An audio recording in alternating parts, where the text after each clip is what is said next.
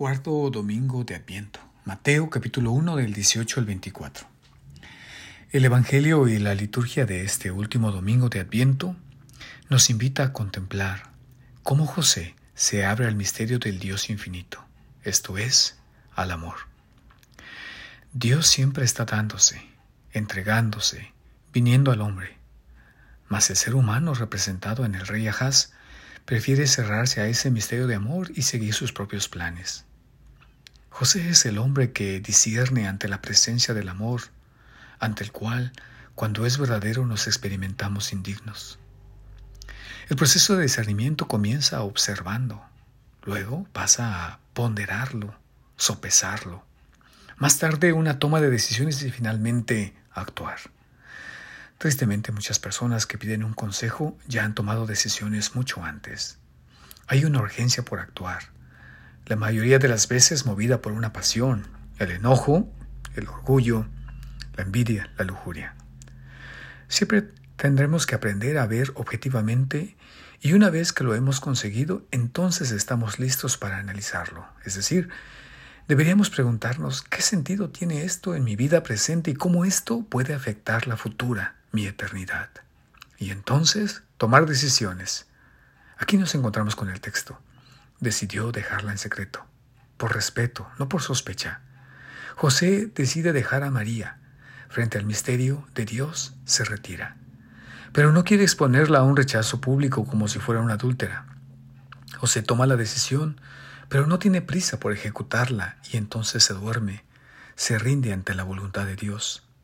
Y mientras pensaba estas cosas, un ángel del Señor le dijo en sueños, dice el texto, la decisión no le había dado paz. Y entonces se abre a soñar el sueño de Dios, lo imposible, lo que no es evidente, lo que le saca de la vida cómoda.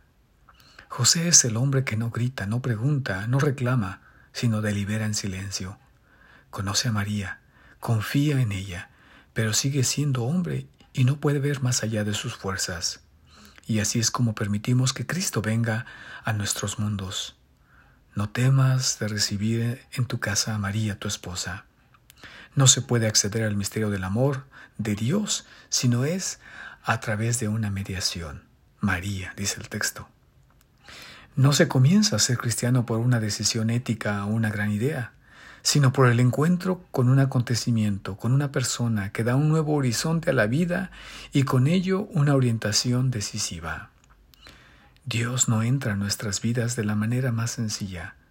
Antes, debemos hacer un discernimiento, aprender a leer la realidad, aprender a sopesar lo que vemos y entendemos, tomar decisiones y entonces actuar. Ahaz, por el contrario, se ha encerrado en sus propias decisiones. Mira la inminente destrucción de su pueblo a manos de los enemigos.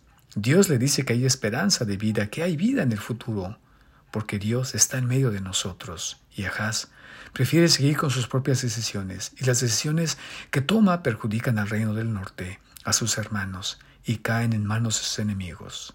Luego, la ruina vendrá también para él los suyos. Todo es cuestión de tiempo. La resurrección está al otro lado de la cruz de Jesús.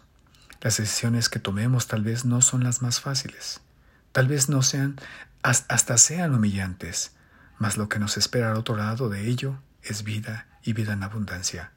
He ahí José, el Hijo predilecto del Padre. Feliz domingo.